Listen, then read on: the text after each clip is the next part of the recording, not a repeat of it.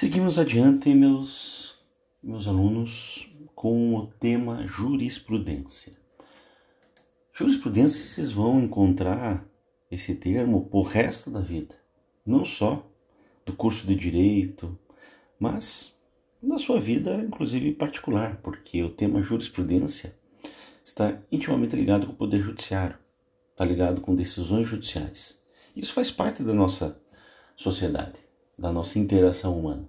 As decisões judiciais dentro desse nosso sistema jurídico do civil law, ele é importante.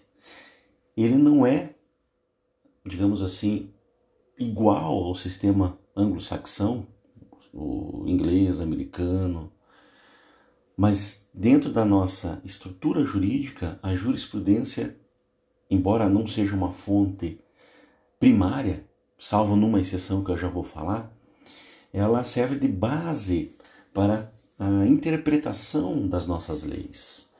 A jurisprudência tem um elemento de importância no nosso ordenamento jurídico que é relevantíssimo. Tá? Então é por isso que é importante compreender a jurisprudência.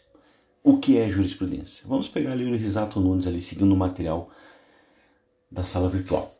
Então define-se jurisprudência como conjunto das decisões dos tribunais a respeito do mesmo assunto.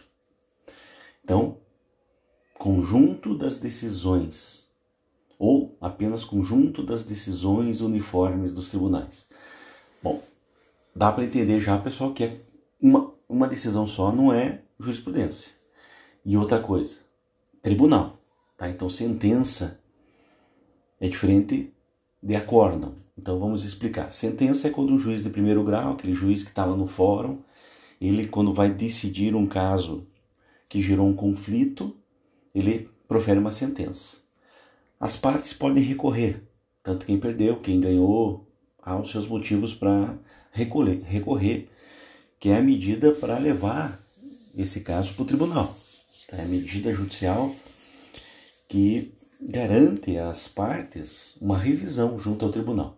Quando chega no tribunal, e esse caso ele é avaliado por três juízes, né, que são juízes mais, mais experientes, denominados de desembargadores, né, e eles proferem um acórdão.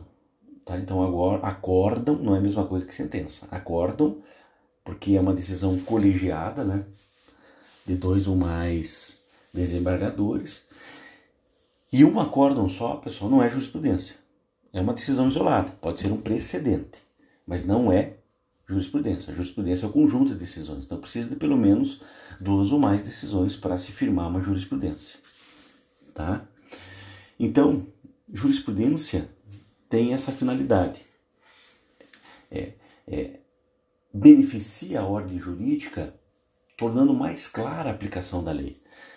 Então, a jurisprudência, ela dita muitas vezes a orientação que deve ser seguida na interpretação da lei, tá? Quando uma jurisprudência ela já está consolidada, pacificada, aí a unificação dela se, se denomina de súmula. Então, as súmulas, seguindo ali o material de aula, nada mais é do que é, o entendimento do tribunal baseado nos casos que foram julgados reiteradamente. Tá? Aquela jurisprudência, então consolidada, ela pode ser transformada numa súmula. Tá? No caso do Supremo Tribunal Federal, e aí, pessoal, é importante, asterisco, atenção. O Supremo Tribunal Federal, em duas hipóteses previstas na Constituição, ela prevê que a jurisprudência tem caráter obrigatório. Por que eu digo isso? Porque jurisprudência que não seja do Supremo, ela não tem caráter obrigatório, ela não vincula, o julgador não vincula as partes, tá? não vincula é, a sociedade em si, tá? apenas o caso julgado na espécie. Tá? Então, a jurisprudência é uma fonte secundária, ela não é uma fonte primária. Tá? Então, é, pode o juiz julgar de acordo com o seu entendimento, embora as súmulas elas tenham um caráter de disciplina judiciária. Mas o juiz não é obrigado a cumprir, tá, pessoal? Na prática, vocês vão ver que é obrigado, porque é uma questão que se não, se não aplicar, a decisão dele vai ser reformada, vai ser mudada lá no tribunal. Mas, falando tecnicamente, pessoal, jurisprudência, jurisprudência é fonte secundária. Tá? Mas há duas exceções. Primeiro, eu postei ali no material o artigo 102, parágrafo 2 da Constituição e o, e o artigo 103A também da Constituição, que as decisões, primeiro, o 102, parágrafo 2 que as decisões de mérito proferidas pelo Supremo nas ações diretas de inconstitucionalidade, nas ações declaratórias de constitucionalidade, poderão, produzirão efeito contra todos.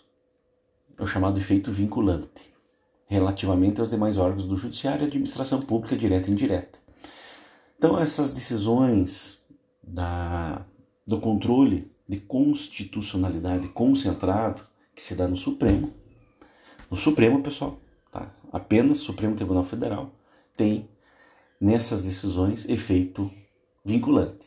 Então, tem caráter obrigatório, ou seja, aí é uma exceção. Nesse caso, a jurisprudência é fonte primária. A outra hipótese de caracterizar como fonte primária é o artigo 103A que fala da súmula vinculante, que é uma novidade no nosso sistema jurídico, que surgiu em 2004. Tá? Não existia até então súmula vinculante. Isso foi uma mudança em 2004 pela emenda constitucional número 45. Tá?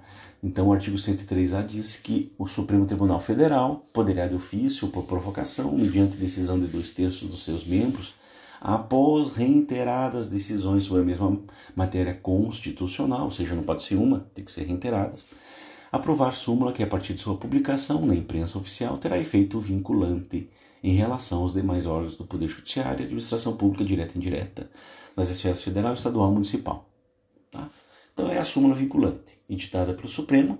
Vocês entrarem no site do Supremo, que é stf.gov, tá, desculpe, .jus.br, então stf.jus.br, tem um campo lá chamado jurisprudência, e ali tem as súmulas vinculantes para quem quiser dar uma olhada. Tá? Tem as decisões do Supremo e tem as chamadas súmulas vinculantes. E aí vocês podem conhecer o formato de uma súmula vinculante. Tá bom, pessoal? Eu acho que é isso. De jurisprudência, complementa o estudo com a bibliografia que eu passei para vocês, tá bom? E não esqueçam de acessar o site do Supremo, stf.jus.br, que também ajuda bastante a entender, é, em especial sobre súmulas vinculantes.